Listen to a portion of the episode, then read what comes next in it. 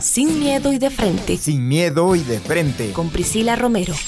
Un espacio liberador con recomendaciones, buenos consejos y entrevistas que harán clic en tu vida. Sin miedo y de frente. Con Priscila Romero. Empezamos.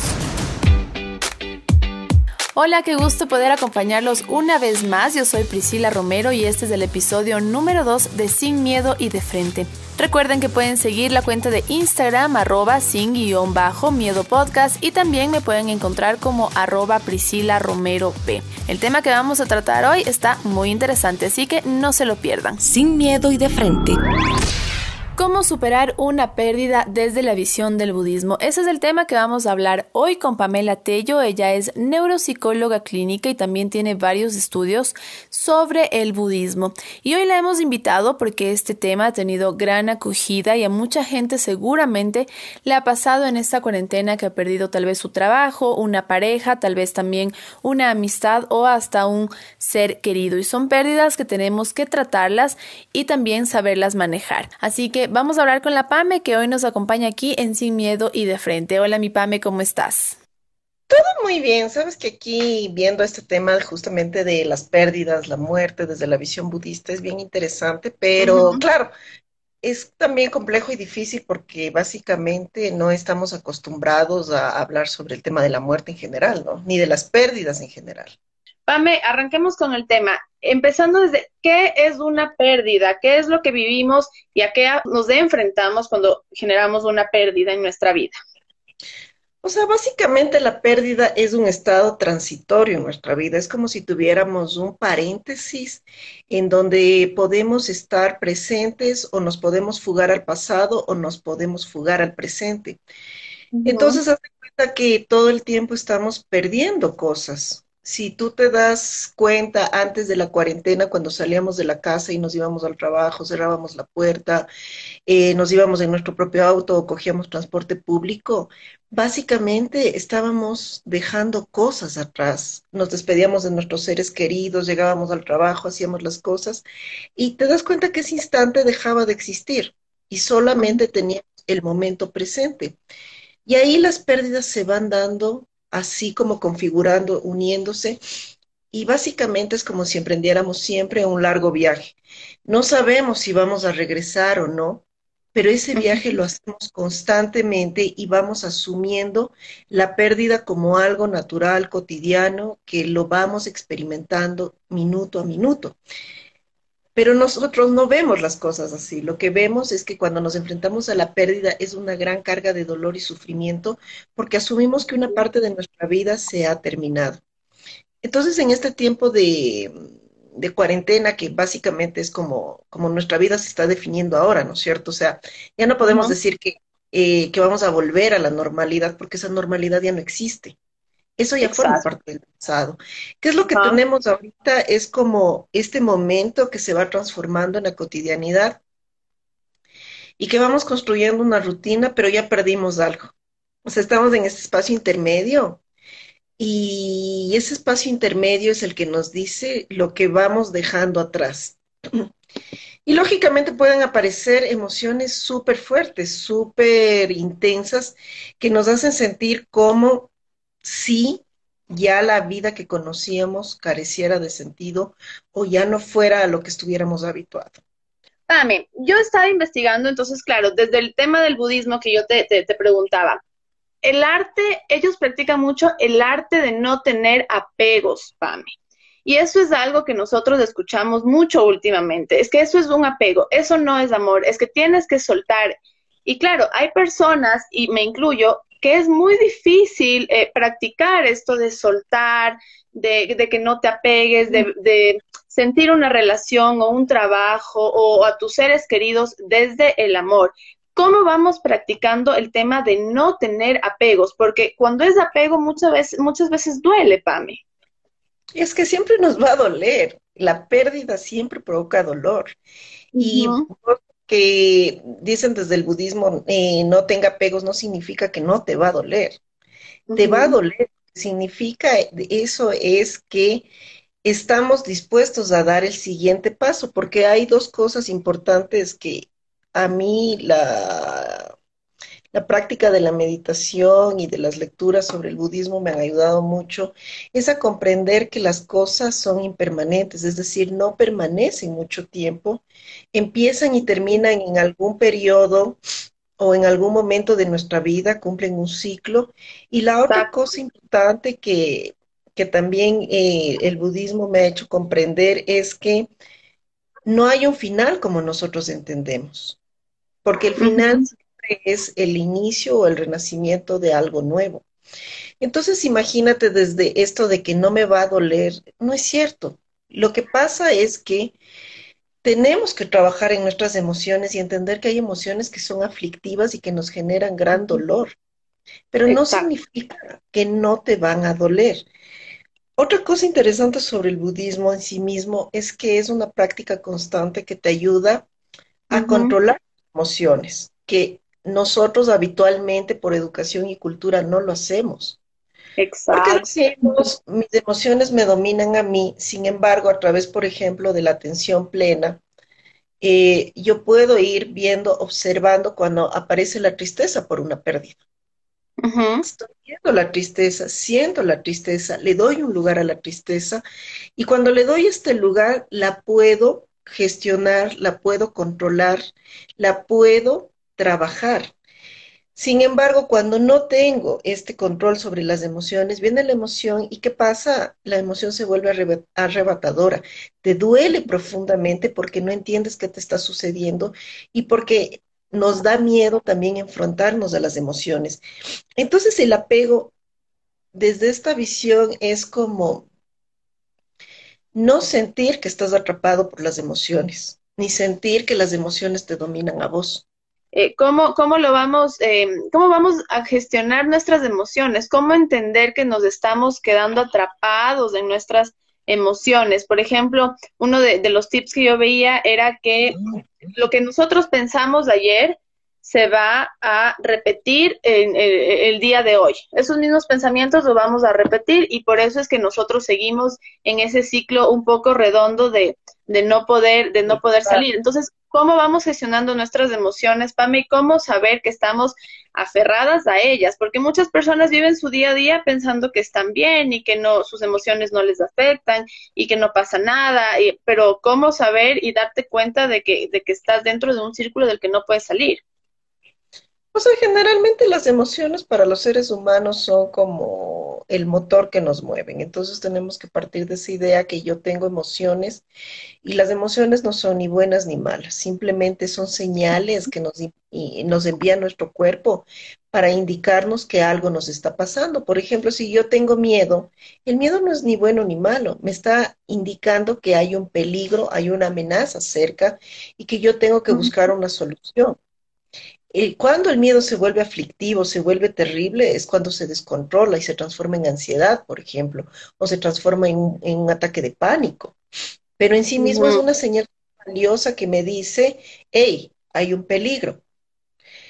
Por un lado. Por otro lado, la emoción es la que te mueve y le da sabor a la vida. Entonces, imagínate qué pasaría si no tuviéramos emociones. Serían también vidas aburridas. ¿Cuál es el tema? Es cuando yo siento que la emoción tiene control sobre lo que yo hago. Entonces, imagínate un escenario, planteate un escenario de pérdida personal. Perdí la relación con mi pareja después de 10 años. Siento que me muero.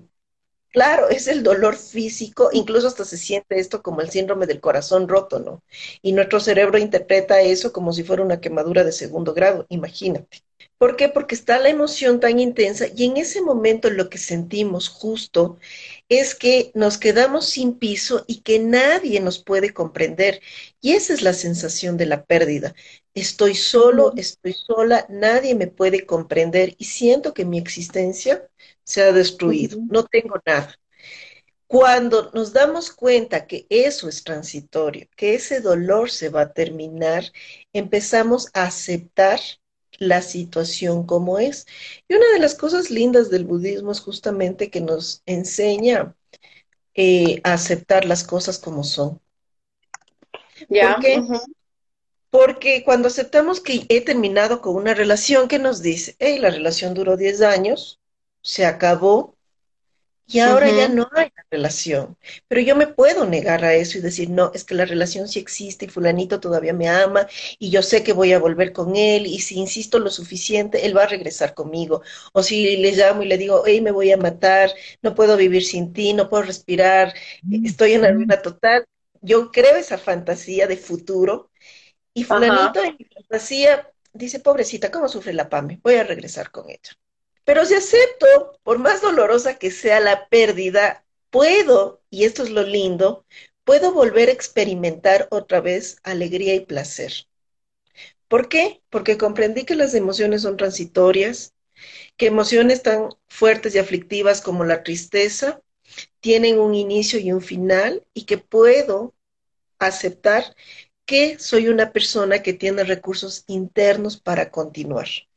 Y también entenderlo eh, en el tema de las pérdidas, que todo tiene un ciclo y, que todo, em, a veces nos cuesta entender mucho lo que pasa en nuestra vida o lo que pasa en, la vida de nuestros seres queridos, pero todo tiene un porqué. Em, yo he estado investigando mucho porque empecé el tema del podcast por muchas experiencias que me han pasado a mí y que yo siempre digo, la salud mental es tan importante como la salud física, por eso hay que darse un tiempo, escuchar un podcast, leer algo o, lo que a ti más eh, te guste.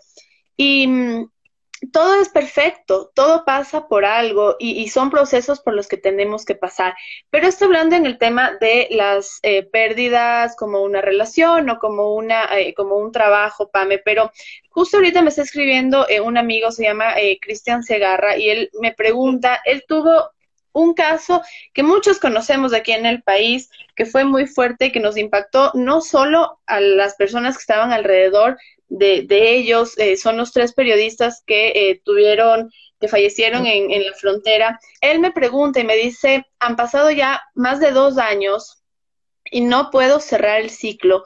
Es un vacío permanente que yo siento y, siento que me va a acompañar siempre.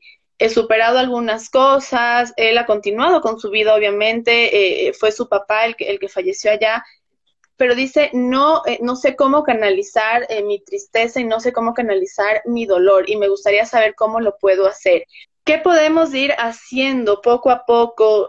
¿Qué herramientas tenemos como seres humanos para poder entender que eso em, tenía que pasar tal vez así, si eres creyente, si crees en Dios, o, pero ¿cómo lo vamos afrontando? Es que la muerte es uno de, las, de los grandes misterios que tenemos. O sea, los seres humanos podemos hablar de muchas cosas y nuestra sociedad, por ejemplo, se encarga de crearnos esa idea de que siempre tenemos un futuro cuando en realidad tenemos dos, dos realidades tangibles en nuestra existencia. La una es la vida y la otra es la muerte. No hay y todo lo demás es ilusorio, o sea, todo lo que construimos es producto de nuestro trabajo por un lado y de esta necesidad que tenemos los seres humanos de proyectarnos hacia el futuro. Entonces, cuando ocurre una muerte tan trágica, tan dolorosa como esta, es como si no hubiéramos tenido la posibilidad de cerrar un periodo o una etapa en nuestra vida. Porque cuando la muerte es tan abrupta, nos queda la sensación de incompletud de que no fue completado ese ciclo vital que teníamos que compartir con esa persona que amábamos. Como de que no hicimos lo suficiente.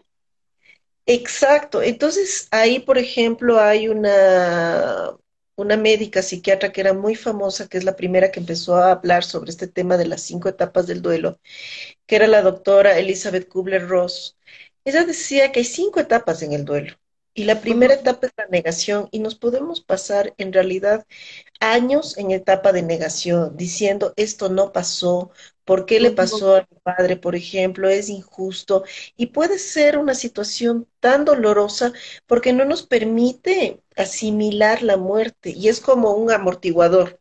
Recibo la noticia trágica, por ejemplo, del secuestro y luego el asesinato y no puedo pasar de esa etapa. Me niego a creer la realidad porque el hecho de yo aceptar esa realidad significa que no tuve la posibilidad de completar ese ciclo vital con la persona que yo amaba. Podemos también ir viviendo simultáneamente durante este proceso de negación otro importante que es la ira. Sentimos ira cuando perdemos así a nuestros seres queridos. Es un sentimiento de rabia, es un sentimiento de resentimiento, es decir, vuelvo a sentir dos veces el dolor que he vivido. Y ahí es cuando estamos buscando responsables o culpables de la situación. Y es cuando esta ira se transforma en una frustración ciega, en un enojo que no encuentra como una salida, porque sabemos que ya no hay una solución posible. Lo que nos plantea la muerte es que cuando esto ocurre de esta manera, no hay una solución posible. ¿Por qué? Porque no vamos a volver a, ver a esa persona que amamos. Y ahí tenemos que lidiar con algo súper importante para la recuperación del duelo, es la ausencia. Si se muere un vecino, si se muere un desconocido, no me importa su ausencia.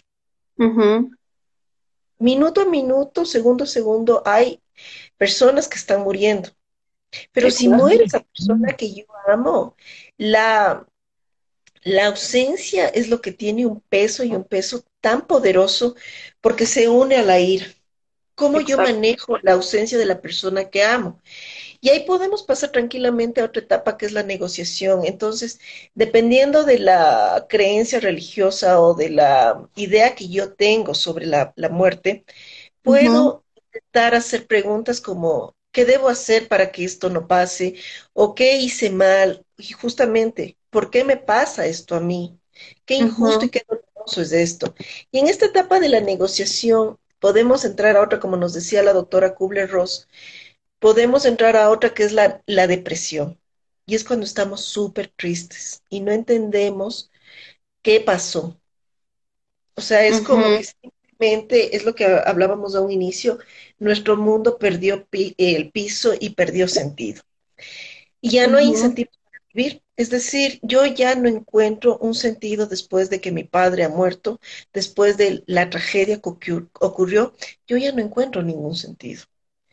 Y finalmente, podemos reconciliarnos con el hecho. ¿Cómo nos reconciliamos, Pris? Con el hecho es a través de aceptar y es convivir con el dolor. Entonces, ¿qué le está pasando aquí a tu amigo? ¿Qué etapa se está saltando? ¿O qué etapa no está O tal vez le toca hacer un trabajo emocional sobre emprender la despedida de su padre. Porque cuando esto ocurre, necesitamos despedirnos. Pame, también eso em, puede ser eh, un tema que, también lo podemos tratar después, y es el tema de que somos muy duros con nosotros, de, tal vez de que sentimos que hicimos algo que no estuvo bien, de que no aprovechamos el tiempo con esa persona, de que cuando nos peleamos, en vez de aprovechar eh, y disfrutar con él, pero ahí es la parte de, poder entender eh, que las cosas pasaron por algo.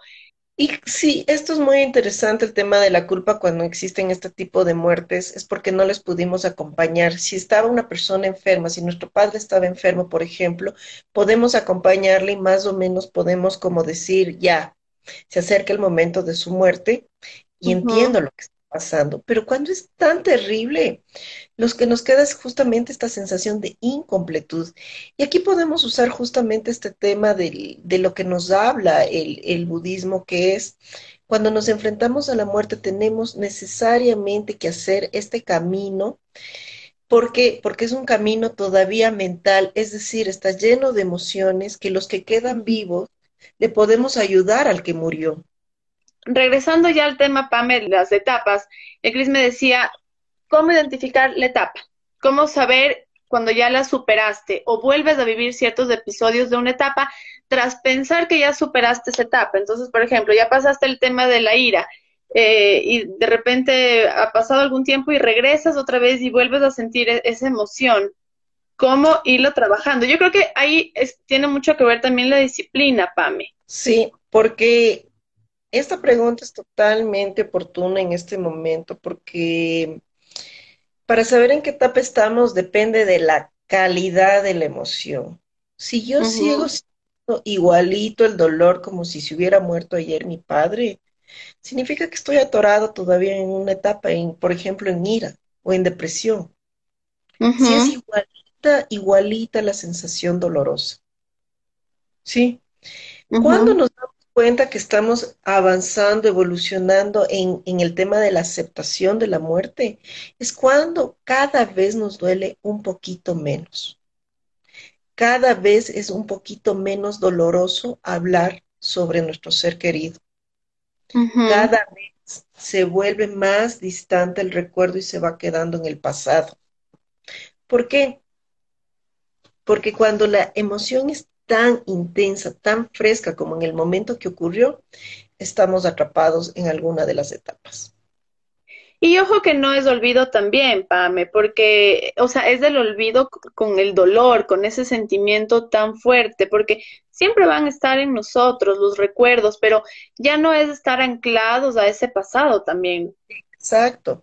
Entonces, aquí nos sirve una de las enseñanzas budistas, es que el pasado ya no existe, el futuro es una ilusión de nuestra mente y lo único que tenemos ahorita es el presente.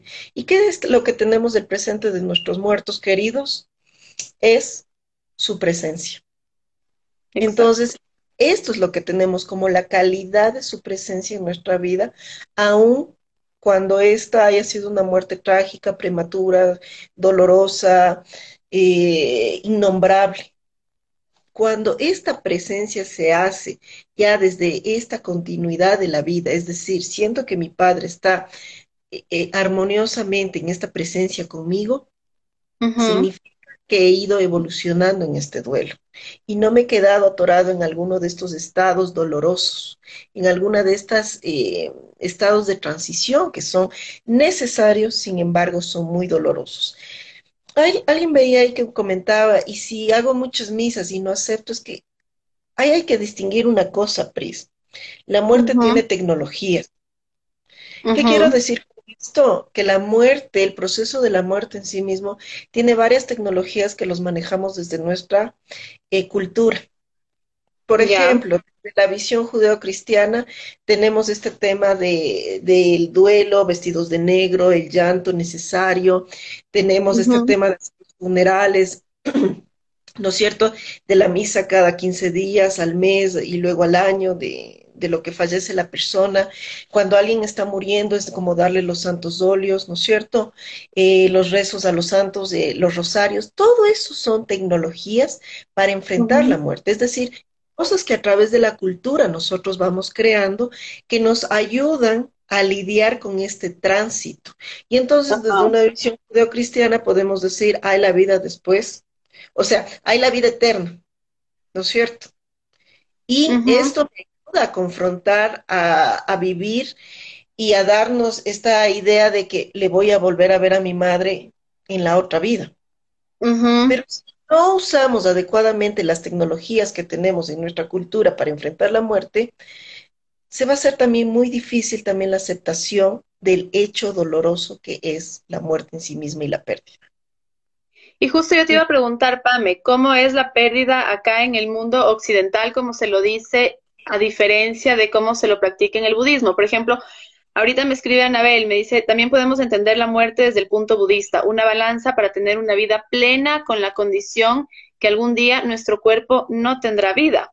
¿Cómo lo percibimos? Eh, ya lo describiste tú, eh, Pame, pero una de las prácticas del budismo y que a mí me parece súper interesante y que todavía no logro hacerlo, pero tengo pendiente porque yo estoy ahorita em, rompiendo votos a mí me gusta mucho este tema, Pame, de la psicología, de los ángeles, eh, me apasiona y por eso empecé el podcast, de hecho, también, para entender a la gente y entenderme a mí también. Y eh, tengo pendiente el tema de la meditación, siento que no lo logro todavía, siento que no tengo la concentración necesaria, pero ya en un par de semanitas tengo que intentarlo.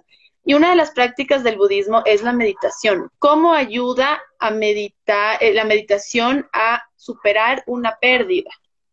Porque el tema de la pérdida, Pame, también es un tema de, que tenemos que hacer espacios en nuestra vida, porque se va algo, pero seguramente va a llegar, eh, si yo termino una relación, es porque va a llegar una persona tal vez mucho mejor a mi vida, o si me votaron del trabajo es porque voy a hacer lo que a mí en realidad me gusta. Tal vez la, pérdida de, de un ser querido es un poco más difícil de entender, pero también es pensar que se abren nuevos espacios en nuestra vida. Lo que pasa es que la meditación lo que te da es atención plena. Entonces, desde el budismo nuestras emociones son un producto de la mente, lo que vivimos es un producto de la mente y es una mente que interactúa con un cuerpo. Y este cuerpo del budismo se va a terminar, se va a acabar y va a haber un momento de disolución del cuerpo para que la mente se libere. Y, lo que dice el budismo acerca de la muerte es muy, muy bonito, porque dice, mientras hay una mente y la posibilidad de un espacio amoroso, creativo y reluciente, en donde esta mente se va a juntar con la mente unipuntual. Y vuelve el ciclo de la vida. Entonces, claro, eh, desde, eh, desde nuestra educación católica, por ejemplo, cuando mueres, estás unido a tu cuerpo, tu cuerpo sufre muchísimo y vives con la idea de la vida eterna. Te vas, te mueres, si es que has sido bueno, te vas directo al cielo. Si has sido un chico malo, pues te irás al, al limbo o al infierno, ¿no? aunque ahora dicen que ya el limbo no existe, pero bueno. Entonces se pone como una balanza. En cambio, acá es como el hecho de entender que vas a continuar viviendo esta vida después de la muerte en función de cuánto trabajo emocional has hecho y cuánto estás atrapado o no por tus emociones. ¿Sí me explico? O sea, puedo tener una es evolución, me imagino. Sí, pero puedo tener ahí, justamente viene la respuesta a tu pregunta, que la meditación es tan importante porque nos permite vivir una vida atenta, una vida consciente y al mismo tiempo nos permite tener una muerte atenta y una muerte consciente. Y nosotros, si somos meditadores, podemos llegar a tener esa muerte consciente y avanzar en este proceso de la mente que continúa después de la muerte. Pame, yo te quería preguntar algo que también leí. Hay la ley del desapego. ¿Cómo funciona esta ley del desapego? ¿Qué nos indica?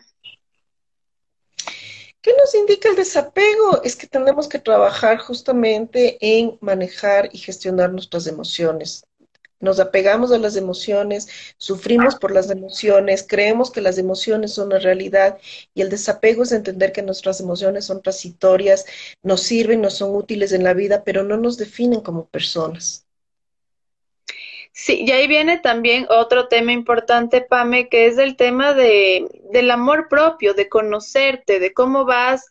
Eh, por ejemplo, a mí me ha pasado, yo antes el superar eh, una ruptura amorosa, claro, era el fin del mundo y lloraba y me lanzaba por poco ya del balcón, pero claro, vas pasando procesos y te vas dando cuenta de que no te has muerto, sigues parado, conoces otras personas y, y que todo tiene su, su proceso, que todo tiene su ciclo, que nuevas personas llegan a tu vida, porque todos son experiencias, todo es un aprendizaje, todas las personas, cosas, trabajos, lo que sea, llegan para enseñarnos algo. Claro, pero tenemos que asumir que si terminamos una relación es como si la persona hubiera muerto. Nosotros lo interpretamos así. Entonces podemos tener este trabajo arduo y, no, no fácil, que tiene una carga emocional dura, que es aceptar la realidad de la pérdida. Es lo que hablábamos del ejemplo anterior. Yo puedo decir, me voy a matar, ah, eh, lo he perdido todo por ti. Y eso estoy haciendo es alargando el dolor. Otra cosa importante que tenemos que recordar es que cuando yo sufro una pérdida emocional, tengo que permitirme sentir el dolor. Por eso es tan importante. Cualquiera que sea tu pérdida, permítete llorar, permítete estar triste, permítete sentir resentimiento, frustración e ira. ¿Por qué? Porque por educación, por cultura, nos prohibimos eso. Es como si tenemos una pérdida emocional, solemos decir, no, es que por ese verdugo yo no lloro. Ya pasó. Pero no. Pame, ¿y por qué es tan importante ese proceso del duelo, justamente? Porque hay un porqué y es súper importante, porque si yo no le supero, justo como tú dices, al verdugo ese, tal vez viene otro que paga los platos rotos de, del anterior porque yo no hice el proceso del duelo. Obviamente, entonces lo que nos permite el duelo es tener un paréntesis, ¿no es cierto? Un paréntesis en nuestra vida donde nos recuperamos emocionalmente. No podemos empezar una relación nueva si no hemos hecho un duelo. No podemos tener un trabajo nuevo si no hemos llorado el anterior. No podemos eh, reconciliarnos con la vida por la muerte de un ser querido si es que no hacemos nuestro proceso de duelo. Entonces el duelo es este paréntesis, es este momento donde parece que nada tiene sentido, donde nos recuperamos física y psíquicamente. ¿Por qué?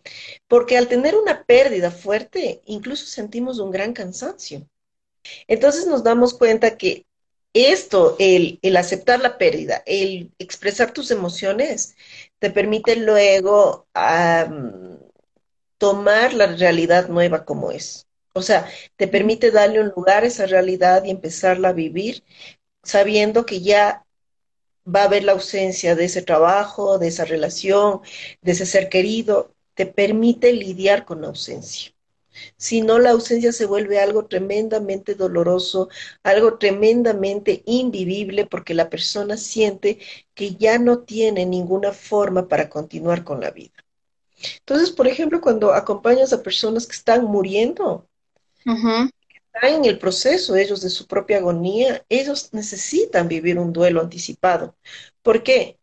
Y esto me ha pasado, sí, con algunos pacientes, es interesante, porque tienen que cerrar como este ciclo en la vida que ya no van a compartir con su familia.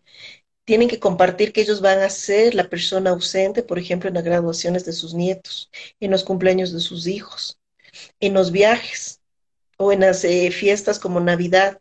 Yo tengo que lidiar con mi propia ausencia cuando me confronto con la muerte. Y esto es bien, bien interesante porque la persona cuando logra hacer esto, yo al menos he visto en, las, en las personas que, que les ha ayudado, eh, acompañado en estos procesos, es como les da una gran tranquilidad. ¿Por qué? Porque cuando hablan con sus hijos y escuchan los planes de futuro que tienen sus hijos, se calman, porque entienden que la vida, su ausencia va a continuar, porque van a estar incluidos de alguna manera en el futuro de esa familia, aunque ellos ya no estén. Entonces el duelo tiene tantas caras y tantos matices, Pris. ¿No es cierto? Sí, Pame, y es, es increíble lo que tú cuentas ahorita porque es súper duro escuchar eso, pero a la vez es súper admirable cómo las personas que están pasando por alguna enfermedad, la tranquilidad con la que se van, y lo cuento porque mi mami fue así y últimamente lo hemos compartido con mis hermanas. Pero claro, los que nos quedamos sufriendo acá somos nosotros y por eso es importante. Pame, a mí siempre me gusta eh, preguntar acá en mis entrevistas, ¿qué herramientas o ejercicios pequeñitos, grandes o que tú nos quieras recomendar podemos hacer diarios para ir manejando una pérdida? ¿Qué podemos ir eh, trabajando diariamente o semanalmente? Escribir, meditar, eh, bloquear nuestros pensamientos no es, no es la solución porque es lo que hablábamos contigo también, Pame, de entender, eh, saber por qué estamos sintiendo eso, pero ¿qué podemos hacer en un trabajo ya un poco diario o semanal, Pame? Hay varias cosas que podemos hacer y una es súper importante llevar un diario de nuestras emociones. Esta es una herramienta mm, terapéutica justamente desde la terapia narrativa nos pone el diario de las emociones. No importa la pérdida que tú hayas tenido, no importa el grado de la pérdida que sea, el que tú todos los días anotes cómo te sientes, qué emociones están apareciendo en ese minuto o tuviste a lo largo del día. Porque eh, el momento en que tú escribes a mano, se permite la correcta expresión de la emoción. Ojo, ¿cuál es la consigna aquí? Es que no te juzgues, no te critiques, no digas que bestia porque escribí, que estoy súper triste, o que le extraño a mi mamá, o que le extraño a mi papá, o que le extraño al verdugo, no. No, no te critiques de esto. Simplemente deja que salga. Puede ser una frase, puede ser un párrafo, puede ser una línea, puede ser simplemente una palabra porque cada día que tú vas viendo y releyendo tu diario, te vas dando cuenta cómo evoluciona tu emoción y cómo a través de esa lectura de tu propio diario, te vas dando cuenta cómo de manera inconsciente vas aceptando la pérdida. Ese es un ejercicio muy práctico. Otro que es muy interesante es el poder escribir una carta de despedida. por ejemplo, es como si papá murió de una muerte inesperada y trágica, ponerle querido papá o, el apodo cariñoso con el que yo me refería a mi padre y decirle, sabes, desde que te, te, fuiste, desde que moriste de esta manera y tal, tal, tal, como relatar el hecho, me has hecho falta de tal manera, me ha dolido de esta forma. Sin embargo, ahora acepto que ya no estás aquí, te agradezco por la vida que viene de ti y puedo continuar. Sé que me va a doler y aunque ya no estés aquí, yo siempre te voy a amar. Eso nos permite que nuestra mente entienda, que nuestro mundo inconsciente entienda que hay un ciclo que se cerró, que aunque ya no esté aquí la persona que amamos, sigue viviendo en nuestros corazones y que su momento, este momento de acompañarnos, se terminó. Tal vez se terminó antes de ahora, sí, es posible, pero se terminó. Y otro ejercicio interesante es todos los días dedicarnos a meditar un ratito. No con esta idea que nos dicen clásicamente de la meditación, que la mente se quede en blanco, porque eso es imposible. Simplemente observar cómo pasan los pensamientos como si estuvieras viendo una película. Y simplemente pasan por tu mente y atraviesan tu mente y tú puedes ir colocando ahí también en estos pensamientos estas emociones aflictivas que te hacen sufrir, como la ira, el resentimiento, la frustración, la tristeza por la pérdida y ver cómo pasan por ti. Y cada vez que hagas la meditación, te vas dando cuenta que las emociones cada vez duelen menos y cada vez tienen menos control sobre ti y estás menos apegado a ellas. Esto es lo interesante. Listo, mi Pame, te agradezco un montón por acompañarme hoy acá eh, hablando de las pérdidas desde la visión del budismo y también desde la psicología tradicional. Eh, a mí me encanta tratar estos temas porque me ayudan a entenderme y también a entender y ayudar a las personas que están pasando tal vez por lo mismo, por situaciones muy difíciles. Pame, ¿en dónde te pueden encontrar? ¿Algún número de teléfono? ¿Cómo estás en las redes?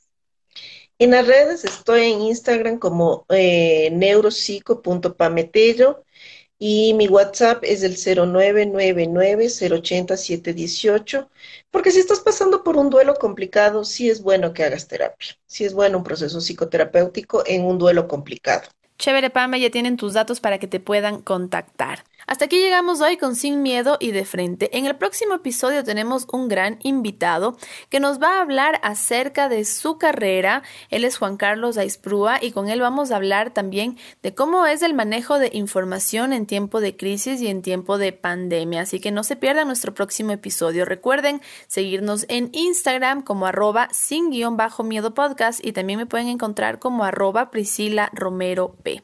Nos vemos el próximo episodio. Esto fue Sin miedo y de frente. Sin miedo y de frente. Con Priscila Romero.